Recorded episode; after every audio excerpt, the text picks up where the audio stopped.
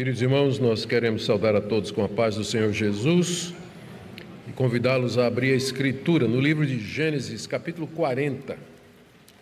Nós vamos ler até o final, até o verso 23, aqui o relato de José na prisão.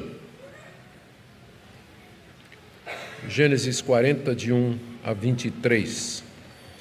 É o texto onde nós basearemos a exposição dessa noite. Nós seguimos na pregação o texto da Almeida atualizada, é ou a nova Almeida, como é chamada, NAA. Gênesis 40, de 1 a 23. Passadas essas coisas, aconteceu que o copeiro e o padeiro do rei ofenderam seu senhor, o rei do Egito. O faraó indignou-se contra os seus dois oficiais, o copeiro-chefe e o padeiro-chefe e mandou prendê-los na casa do comandante da guarda, no cárcere onde José estava. O comandante da guarda os deixou aos cuidados de José, para que os servisse, e por algum tempo estiveram na prisão. E os dois sonharam, cada um o seu sonho na mesma noite, cada sonho com o próprio significado. O copeiro e o padeiro do rei do Egito, é o seu próprio significado, o copeiro e o padeiro do rei do Egito que se achavam encarcerados. Quando José chegou pela manhã, viu-os e eis que estavam preocupados. Então perguntou aos oficiais de Faraó que estavam com ele no cárcere da casa do seu senhor: Por que vocês estão com a cara triste hoje? Eles responderam: Tivemos um sonho e não há quem o interprete. José lhes disse: Não pertencem a Deus as interpretações? Contem-me o sonho que tiveram. Então o copeiro-chefe contou o seu sonho a José. Ele disse: em meu sonho havia uma videira diante de mim, e na videira havia três ramos. Ao brotar a videira havia flores, e seus cachos produziam uvas maduras. O copo de Faraó estava na minha mão. Peguei as uvas e as espremi no copo de Faraó e o entreguei a Faraó. Então José disse: Essa é a interpretação do sonho. Os três ramos são três dias. Dentro de três dias, Faraó vai reabilitar você e reintegrá-lo no seu cargo, e você lhe dará o copo na mão dele, segundo o costume antigo quando era seu copeiro. Porém, lembre-se de mim quando tudo lhe correr bem.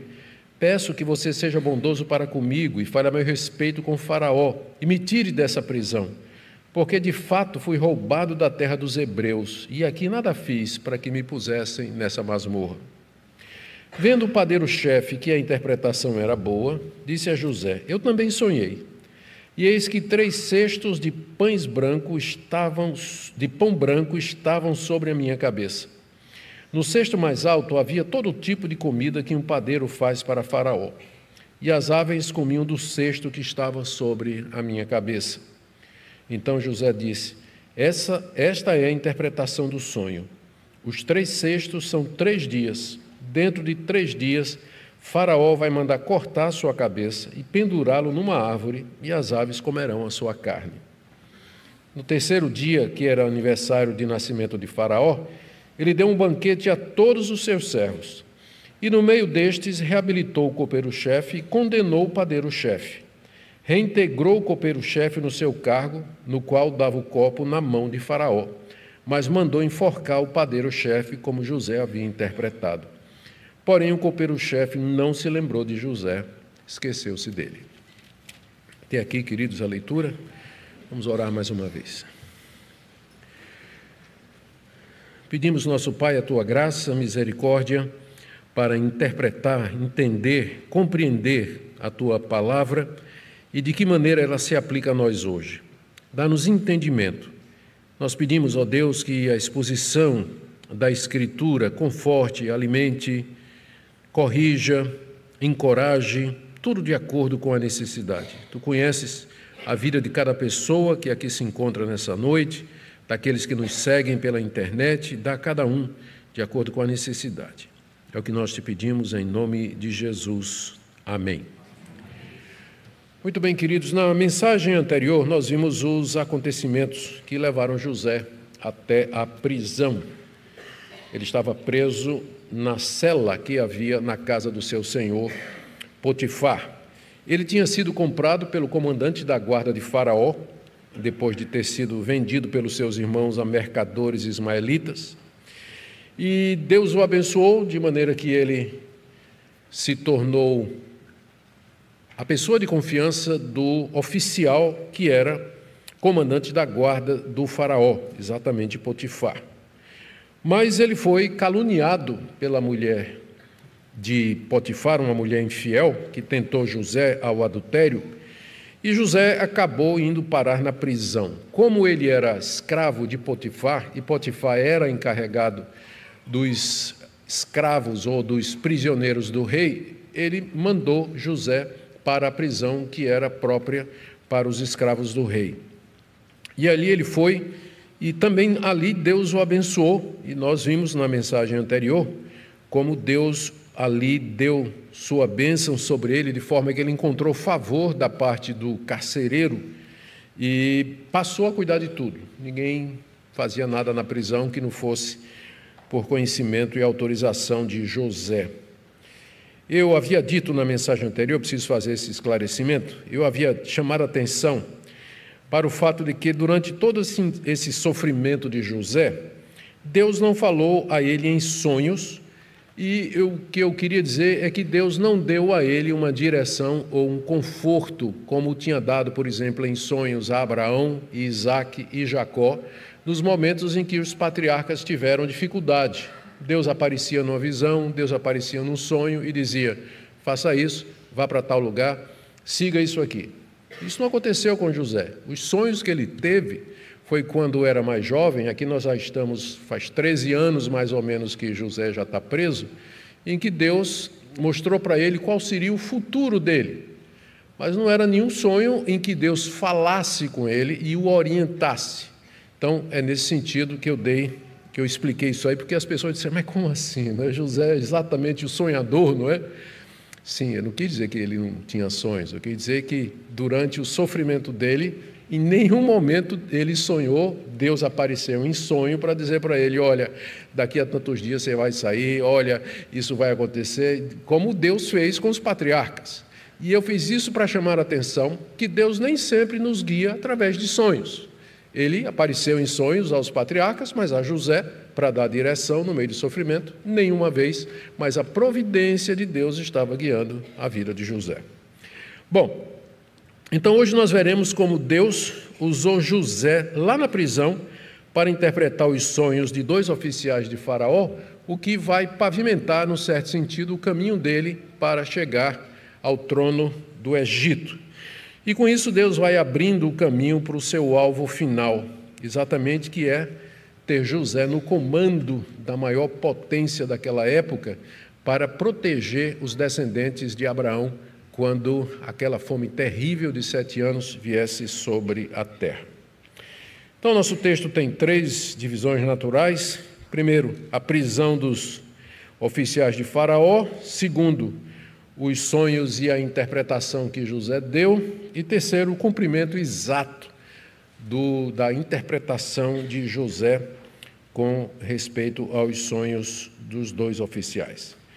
Então vamos começar com o Faraó mandando prender o chefe dos copeiros e o chefe dos padeiros, versos de 1 a 4. Isso aconteceu depois de um tempo de José ter ido parar na prisão. Veja como começa o relato. Passadas estas coisas, aquelas coisas que nós lemos a respeito de José ter sido falsamente acusado depois de ter sido comprado como escravo e vendido pelos seus irmãos. Os estudiosos calculam que já fazia 13 anos que José tinha sido vendido pelos seus irmãos, boa parte deles passados ali naquela prisão. E agora, nesse, é, nesse tempo, nesse momento de Deus, ali vai, vão parar dois dos oficiais de Faraó, como nos diz o verso primeiro o copeiro e o padeiro do rei do Egito ofenderam seu senhor, o rei do Egito. Na verdade, no original é mais forte do que ofenderam. Né? Diz no, na, na Septuaginta que eles pecaram contra o rei do Egito. Não é dito o motivo, não, não, não, não se sabe exatamente o que é que eles fizeram, mas aqui é bom, você, quando a gente pensa no padeiro e no copeiro, a gente tem em vista o copeiro e o padeiro brasileiro. Né? Mas tem que lembrar que no Antigo Oriente essa, estas eram posições de confiança do faraó. Então eram nobres da corte, eram oficiais. É assim que eles são tratados aqui. Por isso que eles vão para a prisão dos é, prisioneiros do rei, em vez de ir para a prisão comum. Não era o padeiro que trabalha na padaria da esquina, não, que você conhece. Não era, é, era nesse nível, nada contra. Estou dizendo que lá no Egito, eles eram oficiais de muita confiança, extrema confiança. E eles fizeram alguma coisa que ofenderam o Faraó, que mandou-os para a prisão, provavelmente esperando que Faraó resolvesse dar uma sentença sobre o que faria é, com eles. Os copeiros eram responsáveis pela bebida do Faraó.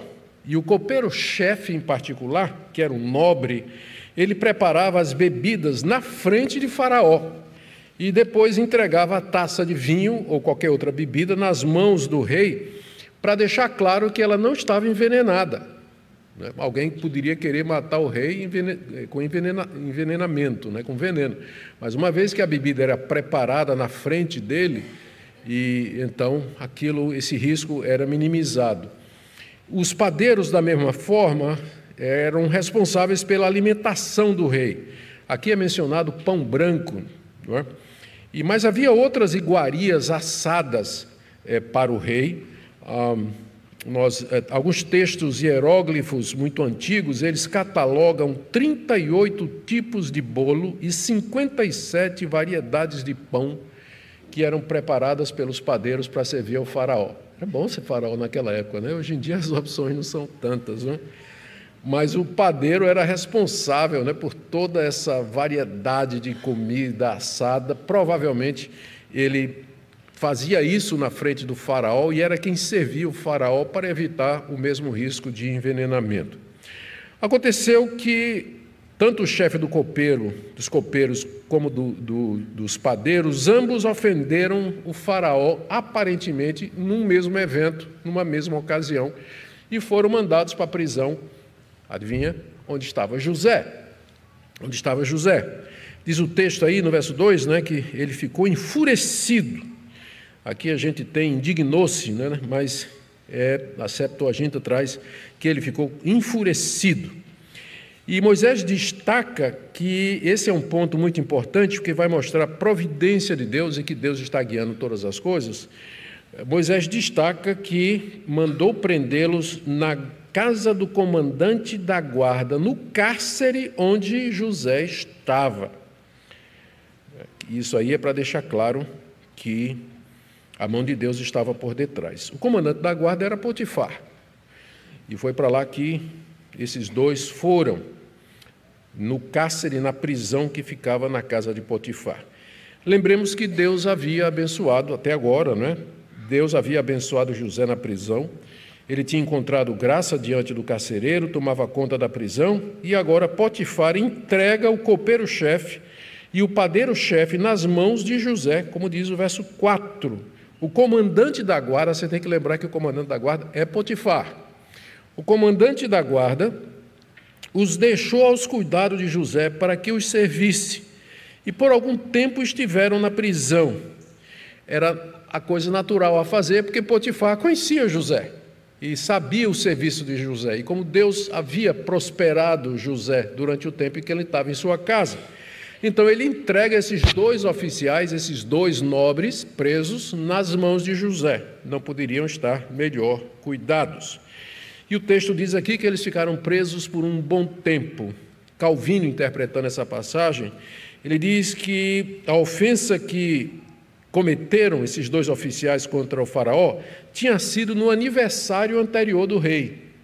Então fazia é, mais ou menos um ano quando esse episódio aqui aconteceu, não é? Dos sonhos, que é a nossa segunda parte. Então, até aqui, a mão de Deus conduzindo a providência, conduzindo a história, os eventos, tudo vai apontar lá na frente para o desígnio final de Deus, que sempre foi proteger e cuidar da descendência de Abraão, com quem Deus tem uma aliança e de onde viria o Messias, o Senhor Jesus Cristo. Na segunda parte do relato aqui, nós lemos de como José veio a interpretar sonhos que o copeiro e o padeiro tiveram. Diz aí o verso 5 que uma noite eles sonharam. Os dois sonharam, cada um seu sonho na mesma noite. Cada sonho com seu próprio significado, o copeiro e o padeiro do rei do Egito que se achavam encarcerados. Quando a gente lê os sonhos, a gente percebe que eles eram parecidos, mas eles tinham significados diferentes, como diz o texto aqui. Eram sonhos, agora a gente pode olhar e ver, não é? Eram sonhos que vieram da parte de Deus, porque Deus tem acesso ao íntimo da mente das pessoas e ele pode agir lá dentro do coração das pessoas e na mente das pessoas. Não há limite para o poder de Deus. Deus acessa o que ele quer e ele mexe, por assim dizer, como ele quer, com o coração e com a mão e com a mente humanos. E é claro, se ele não fosse justo, verdadeiro, santo e reto, isso representaria um perigo completo para nós. Estaríamos na mão de um manipulador. Mas porque ele é santo, justo, reto e verdadeiro, jamais ele comete uma injustiça. E quando ele age, ele age de maneira santa e reta e verdadeira, de acordo com a sua santidade e para a sua própria glória. Sonhos que vieram de Deus, mas o significado deles não era claro, como geralmente acontece com as pessoas. As pessoas sonham e elas não sabem o que é que significa, né? E o problema é interpretar, né? A pessoa vem com sonho, já, já me aconteceu muitas vezes de gente ir no gabinete e dizer assim, pastor, eu tive um sonho, queria que o sonho, o que é que isso significa? É, José do Egito já morreu há muito tempo, né? Você devia ter perguntado a ele, mas eu não, não tenho o dom de interpretar sonhos. Aliás, eu acho que ninguém tem, não é? Sonhos é uma coisa muito, muito subjetiva, mas era a maneira pela qual Deus falava através, é, era o meio que Deus falava naquela época com as pessoas. E no caso aqui, eram sonhos que estavam preparando o caminho para José como intérprete de sonhos, que mais tarde vai chamar a atenção do Faraó, vai interpretar os sonhos de Faraó e vai ser colocado como autoridade na terra do Egito. Nós lemos aqui do verso 6 ao verso 8 que quando José no dia seguinte chegou lá no cárcere dos oficiais, percebeu que eles estavam mais tristes do que o costumeiro.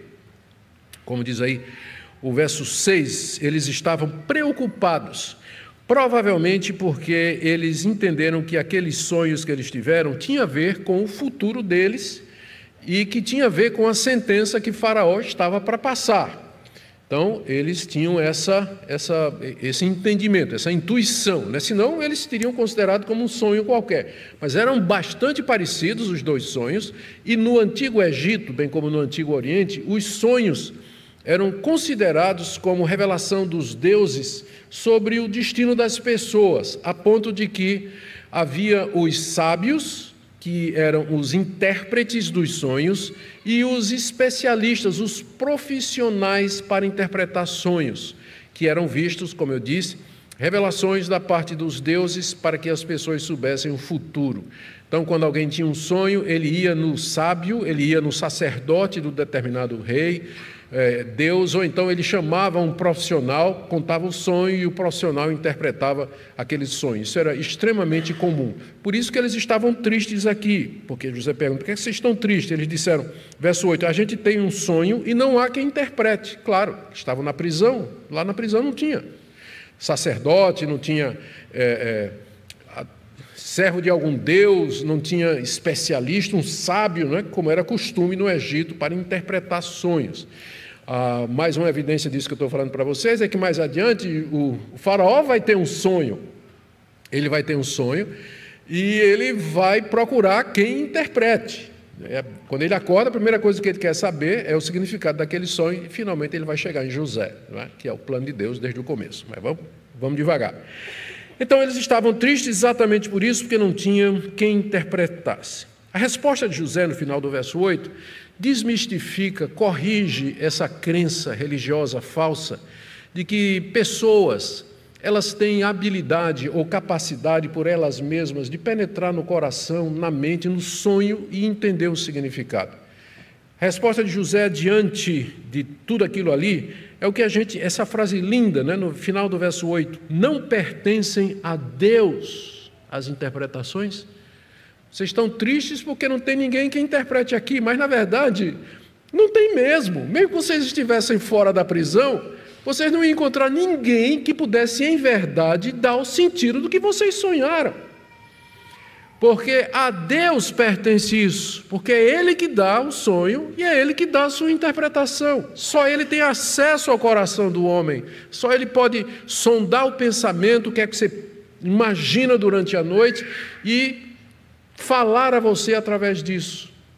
Ele que dá e Ele que interpreta. Não é dos homens fazer isso, mas é de Deus a interpretação dos sonhos. E com isso, ele já se prepara, percebam aqui a cautela de José e a piedade de José. Primeiro, a sua modéstia, ele vai dizer que quem interpreta sonho é Deus, que se por acaso ele interpretar o sonho, a glória não é dele, a glória é do Deus a quem ele serve. Então, duas coisas: a modéstia e, segundo, o desejo de dar toda a glória a Deus. Se por acaso houver interpretação e ela se cumprir, eles deveriam lembrar, o copeiro e o padeiro, de que isso aconteceu, mas que não foi por causa de José. Ele não tinha virtude e poder em si mesmo para fazer isso, mas isso era alguma coisa que vinha da parte de Deus. Esse é o moço temente a Deus, que foi traído pelos seus irmãos, vendido como escravo, comprado como servo doméstico por Potifar, caluniado pela sua patroa, jogado na prisão e não abandonou a fé em Deus. Ele continua tão crente em Deus como era no início. E que exemplo para nós. Não poucas vezes, quando o sofrimento bate a porta, ou a desilusão, a frustração, a contrariedade, nós nos sentimos tentados a desanimar, questionar a Deus e uma série de outras coisas, mas a fé desse moço aqui é inabalável. Nada parece destruir a confiança que Deus a confiança que José tem no Deus de Israel. A Deus pertencem, pertence às interpretações, pertence às interpretações. Muito bem, então, ele pede em seguida, final do verso 8, contem-me o sonho que vocês tiveram. Com isso, ele se coloca como intérprete, ele se coloca como aquele através de quem Deus vai dar a, a interpretação. E aí nós temos a história bem conhecida, não é? Primeiro, o copeiro Mor conta seu sonho do verso 9 a 11. E no sonho ele tinha uma videira diante dele, e ele viu crescer três galhos que deram flores e depois frutas maduras, uvas maduras, e ele colhe aquelas uvas e espreme no copo de Faraó, provavelmente um suco de uva bem gelado, não é? E entrega para o Faraó que o toma da sua mão. Esse foi o sonho que ele teve. Isso que ele, durante a noite, ele, ele sonhou. E José, em seguida, imediatamente, entende o sonho, percebe ali a mão de Deus e dá sua interpretação no verso 12. Essa é interpretação do sonho. Os três ramos da videira são três dias. E o que é que isso significa? Dentro de três dias, Faraó vai reabilitar você e vai reentregá-lo no seu cargo, e você lhe dará o copo na mão dele, segundo o costume antigo, quando era seu copeiro. Essa é a interpretação que José deu ao sonho do copeiro, conforme Deus revelou a José no íntimo do seu coração. E em seguida, José pede um favor ao copeiro. Ele estava tão certo, José estava tão certo, de que era Deus que tinha dado aquele sonho e que a interpretação era essa e que essas coisas haveriam de acontecer, que ele já pede um favor a copeiro. Ele diz que ao ser exaltado, quando esse bem acontecesse a ele, verso 14, que ele desse uma palavrinha a Faraó em favor de José. Afinal, o copeiro seria liberado, seria perdoado, a sua inocência seria demonstrada dali a três dias, e ele então deveria ter alguma compaixão e simpatia de um outro prisioneiro que tinha feito bem a ele e que estava ali igualmente de maneira injusta. José queria sair da prisão, ele diz, não é? Está claro aqui quando ele faz o pedido: lembre-se de mim, para que me tire dessa prisão. O fato de que ele confiava em Deus, era temente a Deus, como eu acabei de dizer, não quer dizer que ele queria continuar ali na prisão. Né, se Deus desse a oportunidade, ele ia, ele ia sair, ele, ele ia procurar, porque a confiança e a dependência de Deus não anula o uso de meios. E o meio estava ali para sair da prisão. Um, aquela pessoa, o copeiro, a quem José fariam bem dando a interpretação positiva do seu sonho, que ele se lembrasse. Seja, confiança em Deus, por um lado, inabalável, por outro, o uso de meios. Se Deus abrir uma porta, tem alguém que pode dar uma palavra, vai em frente, meu irmão. Deus age através das pessoas para a realização dos seus propósitos, embora não vai ser aqui o caso, né? porque o cara vai esquecer completamente de José, não vai fazer nada do que José está fazendo. Mas note aqui como José pede: seja bondoso para comigo, veja a humildade do pedido. Fale a meu respeito com Faraó, que me tire dessa prisão, porque eu fui roubado da terra dos hebreus. Nenhuma palavra de acusação contra seus irmãos. Nenhuma palavra de acusação contra os irmãos. E aqui nada fiz para que me pusessem nessa masmorra, nenhuma palavra de acusação contra sua patroa. Era um moço temente a Deus, humilde, não queria condenar ninguém, deixava com Deus o juízo, confiava plenamente em Deus, queria apenas sair daquela prisão porque ele sabia que estava ali de maneira injusta. Desde o início, uma série de injustiças aconteceram com ele. Quem fez não importa. Quem fez não importa. Ele estava ali diante de alguém que podia dar uma boa palavra para ele, para que ele pudesse sair dali e remediar a injustiça que tinha sido feita com ele. Interessante que ali, quando ele diz, no, é, dê uma palavra a Faraó a meu respeito, para que me tire dessa prisão. A palavra prisão ali é poço. É a mesma palavra que descreve aquele poço onde os seus irmãos o jogaram e estabelece o a conexão entre as duas coisas. Né? Os irmãos o jogaram no poço e Potifar o lançou no poço da prisão. Tudo foi, tudo injustamente.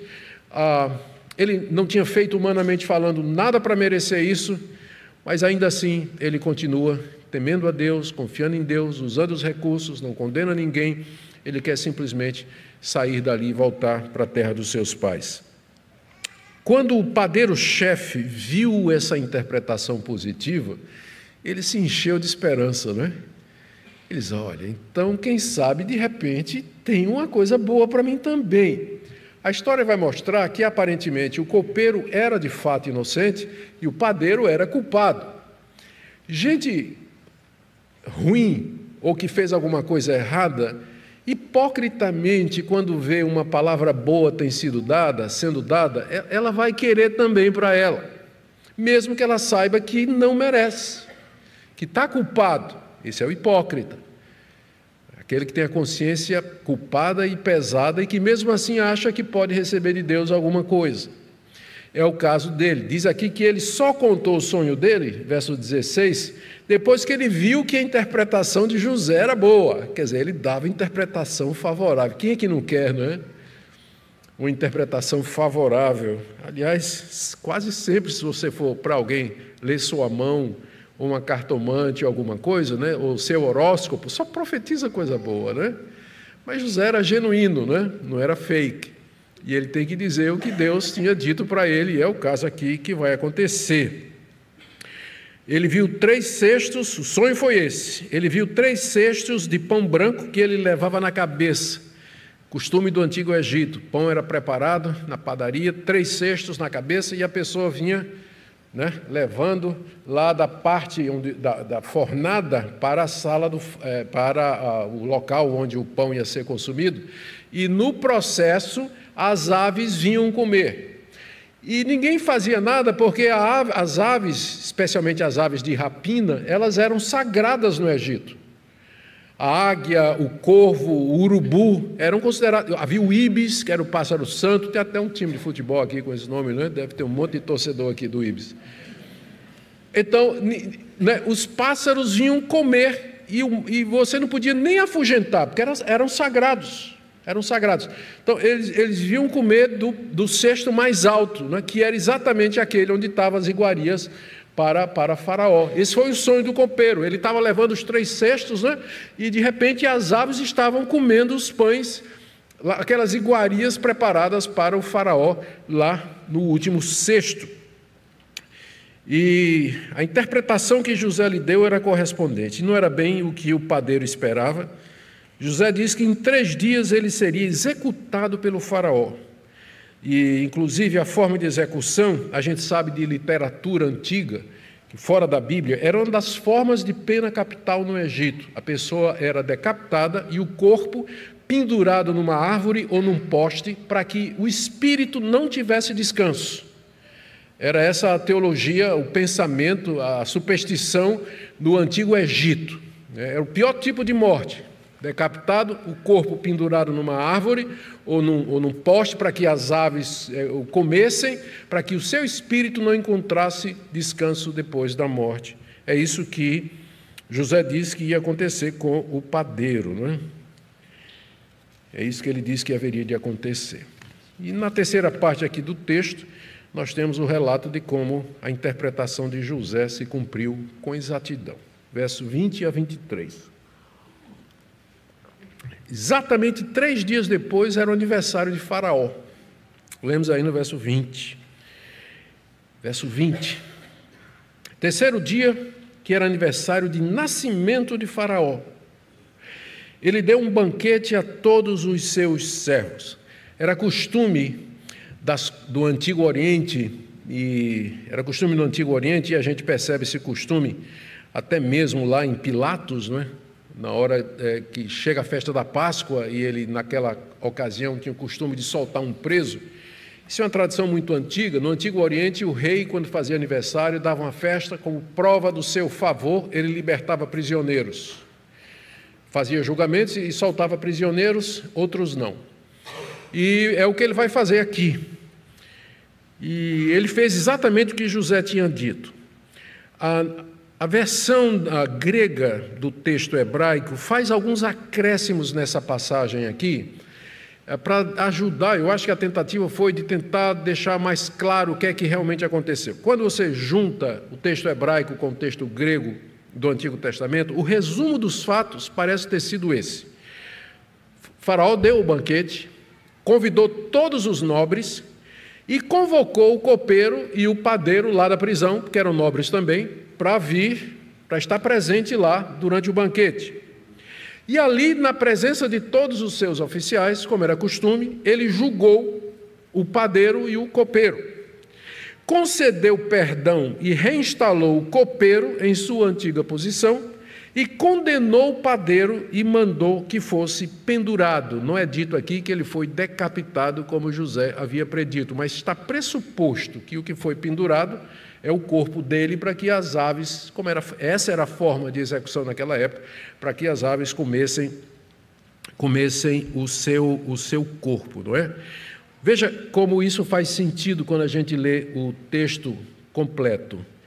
No terceiro dia, lendo 20, no terceiro dia que era aniversário do nascimento de Faraó, ele deu um banquete a todos os seus servos. E no meio destes, ou seja, na presença de todos os seus servos, reabilitou o copeiro-chefe e condenou o padeiro-chefe.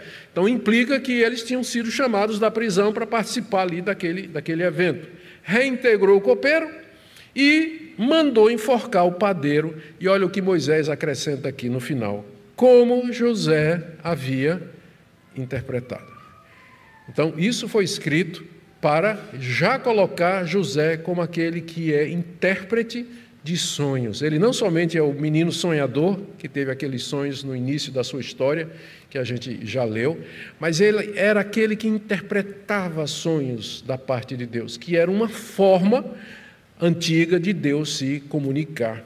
Ele era mais que era uma prova de que Deus continuava com ele. Deus ainda estava com ele, mesmo que ele ainda estava na prisão. Ah, por último, o esquecimento do padeiro, no verso 23. Diz aí que, o perdão, do copeiro. O copeiro-chefe não se lembrou de José, esqueceu-se dele. Apesar do copeiro ter sido libertado e honrado, ele não somente se esqueceu, mas ele ignorou, não somente ignorou, mas esqueceu completamente tudo que José havia pedido. Né? Não falou dele a Faraó, para que Faraó tivesse compaixão de José e o tirasse da prisão, o que mostra como as pessoas facilmente se esquecem do benefício e da bondade que elas recebem, mas não esquecem uma ofensa. Né? Não esquecem uma ofensa. Tem um provérbio, não sei se é árabe, não sei de onde é, que diz que o ingrato ele esquece 100 pratos de comida que recebeu, mas lembra de um que faltou. É o caso desse homem aqui. A bondade que foi feita para ele, ele simplesmente esqueceu. Mas também é, a razão é que ainda não era hora para José sair da prisão. Por mais que ele desejasse, por mais que Deus estivesse com ele, por mais firme que ele tivesse, por mais que ele tivesse usado os recursos, mas ainda não tinha chegado o momento. Deus estava com ele, Deus o manteve lá por mais tempo, ainda não tinha chegado a hora da sua libertação e José tinha que ser provado mais um pouco. Na verdade, a libertação dele vai acontecer somente dois anos depois disso aqui. Bom, o que é que Moisés queria ensinar os israelitas com essa história, não é? Eu creio que eu vou destacar muitas, eh, duas coisas apenas. Primeiro, como Deus agia nos acontecimentos, guiando os fatos e eventos para o cumprimento de seu propósito, que era abençoar e, proceder, e proteger a descendência de Abraão. Vocês nunca devem esquecer o contexto em que o livro de Gênesis foi produzido. Ele foi produzido por Moisés antes dos descendentes de Abraão entrarem na terra prometida, acampados nas campinas de Moabe, tendo diante de si o rio Jordão, do outro lado sete nações mais poderosas do que eles, gigantes, conforme os espias tinham dito há 40 anos atrás, e Deus dizendo que eles tinham que atravessar o rio e entrar na terra e conquistar. Com esse relato aqui, é como se Moisés dissesse: Veja como Deus age, veja como Deus está no controle de todas as coisas. E da mesma forma como Deus guiou a história de José, para que no fim a descendência, vocês, eh, os seus ancestrais, tivessem sido protegidos, lá no Egito, quando teve aquela grande fome, Deus também vai estar com vocês, quando vocês entrarem na terra prometida. Então, tenham confiança. A leitura dos grandes feitos de Deus, por isso que Deus nos deu uma revelação escrita, porque eu posso ler o que Deus já fez e ter conforto no presente, porque é o mesmo Deus, é o meu Deus, é o Deus que está aqui. Por isso que é importante você ler a Escritura, por isso que nós temos a Escritura, por isso que nós dizemos só a Escritura porque é o registro dos atos salvadores de Deus em benefício do seu povo. E é lendo esse livro que eu encontro ânimo, alento, consolo e direção nos momentos difíceis da minha vida, como os israelitas antes de entrar na terra prometida. Uma outra lição que eu acho que é muito importante, que Moisés sempre está ensinando aos israelitas, é que o propósito de Deus em preservá-los como preservou José e como haveria de preservá-los ali na conquista da terra, é que o propósito de Deus era abençoar outras nações através deles, através de Israel. Potifar tinha sido abençoado por causa de José, o carcereiro tinha sido abençoado por causa de José, o copeiro foi abençoado por, através de José, mais tarde o faraó e todo o Egito vão ser salvos através de, de José. Ou seja, o, o, esse sempre foi o propósito de Deus e que Israel esqueceu. Quando Deus chamou Abraão, qual foi, o que foi que Deus disse, entre outras coisas? Em ti serão benditas todas as nações da terra. Então Deus não escolheu Israel só para ter ali um povo fechado para si. Não, Israel era para ser canal de bênção para todas as nações. E de Israel é que veio aquele em quem todas as nações da terra foram abençoadas, o nosso Senhor Jesus Cristo. Então, esse é o ponto aqui. A história da redenção apontando para Cristo, em quem todas as nações da terra seriam benditas. Quero terminar com algumas aplicações para nós, né, perguntando o que é que isso tem a ver conosco. Bom, primeiro quero dar uma palavrinha para aqueles que estão aqui nessa noite, se alguém ou que está me acompanhando pela internet, que acredita que até hoje Deus guia através dos sonhos. Eu não posso colocar Deus numa caixa de fósforo e dizer que ele não pode fazer. Deus pode, se Ele quiser, dar sonhos a uma pessoa e guiar uma pessoa através de sonhos. O que eu estou dizendo é que esse não é um meio ordinário comum pelo qual Deus guia as pessoas.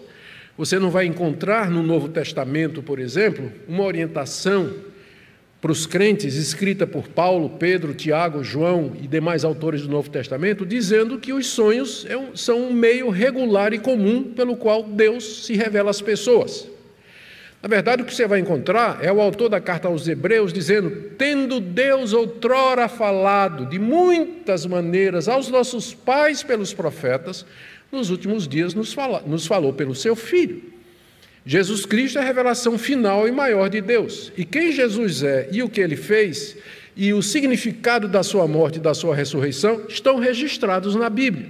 Portanto, hoje nós, Deus nos fala pela Escritura. Deus nos fala pela Bíblia. Essa é a maneira pela qual ele guia seu povo através da Escritura Sagrada. E aqui vem minha segunda palavra, que é para aqueles que estão buscando a direção de Deus para a sua vida. Uma vez que Deus não usa mais sonhos, você não vai ouvir uma voz do céu e provavelmente nenhum anjo vai lhe aparecer, até porque você ficaria confuso, né, sem saber se Lembrando que Satanás se transfigura em anjo de luz, não é? Como é que você vai saber de onde vem aquele anjo, não é? Então, uma vez que esses meios estão excluídos, de que forma você pode achar a direção de Deus para a sua vida? Primeiro, ore, pedindo que Deus mostre com clareza a sua direção. Segundo, escolha aquelas decisões que trazem maior glória para Deus, como José, sempre preocupado com a glória de Deus. Então, em determinadas situações, há várias escolhas ou vários caminhos, mas um deles é o caminho mais certo do crente. É um caminho mais apropriado para a fé que você professa ter e que vai trazer mais glória a Deus. Vá por esse caminho. E fique atento para as circunstâncias. Aproveite. Deus abre portas e fecha portas, como é o caso de José. Uma oportunidade com o copeiro. Ele, ele, usou aquela oportunidade. Não era o caso, a porta se fechou, mas a, parecia uma porta aberta. Ele entrou por ela, mas deu com a cara na porta, né? mais na frente. Não vai ser o copeiro que vai agora, não é? É verdade que o copeiro mais adiante vai se lembrar, né? né? Vai se lembrar dois anos depois. Mas ele usou a porta que, que, ele, que se, ele abriu naquele momento. Então faça isso também. Busque aconselhamento de pessoas mais experientes. Se você está na dúvida, procure conversar com alguém mais experiente, alguém que já tem mais quilometragem na vida e que pode ver coisas que você não está vendo. E essa pessoa pode dar uma palavra boa para você. Na multidão dos conselheiros, a Bíblia diz, há segurança. E tenha cuidado com sonhos e visões, porque não temos mais José conosco para interpretar. Talvez tenha gente aqui nessa noite passando por um momento difícil na vida, sofrimento, doença, problema financeiro e tantas outras formas de aflição, não é? Os pais doentes, filho doente, marido doente, esposa doente, há tantas maneiras pelas quais há tantas formas de sofrimento nesse mundo que a gente não tem nem como catalogar. Eu queria lhe dizer nessa noite que enquanto José estava preso ali naquela prisão, sofrendo, Deus estava atuando em favor dele. E parecia demorado para José. Mas quem faz o tempo é Deus. Então, confie em Deus, espera o momento de Deus. Ele não esqueceu de você, você faz parte do povo dele. E essas aflições e sofrimentos, elas são dadas com um propósito em mente. Cada uma das etapas pelas quais José passou no Egito estava construindo o caminho dele para o alvo maior de Deus, ser o governador do Egito. Para com isso proteger a descendência de Jacó daquela grande fome que afinal veio sobre o mundo todo.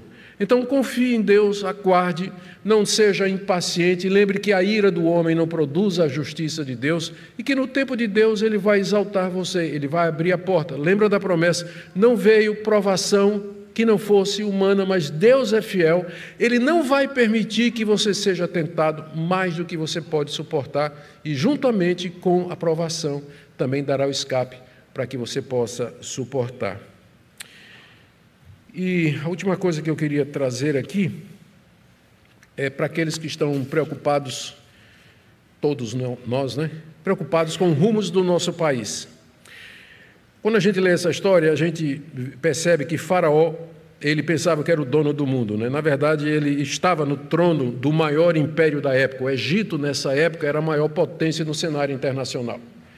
E Faraó era supremo, era considerado filho dos deuses. E tinha poder para libertar e poder para mandar enforcar. Tinha poder de vida e morte. E ele agia como queria e como lhe dava na vontade.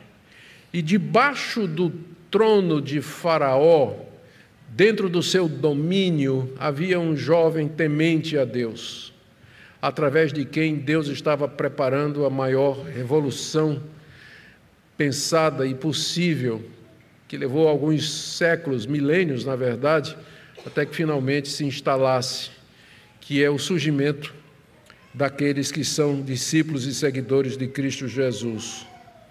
Quem comandava os acontecimentos, na verdade, era Deus. Farol pensava que era ele, mas era Deus. Queridos, o filho de Abraão, Isaac e Jacó está no trono do universo. O Senhor Jesus reina absoluto. Os poderes desse mundo, assim como o Faraó naquela época, eles estão debaixo do Deus que entra na mente e no coração. Mais adiante a gente vai ver que uma noite Faraó foi dormir e Deus entrou na mente dele, deu um sonho que mudou o curso da história do Egito. Um sonho, uma noite. Esse é o nosso Deus. Ele está no controle. Ele está no controle. Por isso nós podemos confiar, podemos descansar e servir a Deus como cristãos, debaixo de qualquer regime. Claro, como José, se tivermos oportunidade de buscar nosso direito, reparar uma injustiça, nós vamos fazer isso. Devemos fazer isso. E somos exigidos a fazer isso. Mas sempre lembrando que tudo isso está debaixo do tempo de Deus e da vontade de Deus e do controle dele. Amém?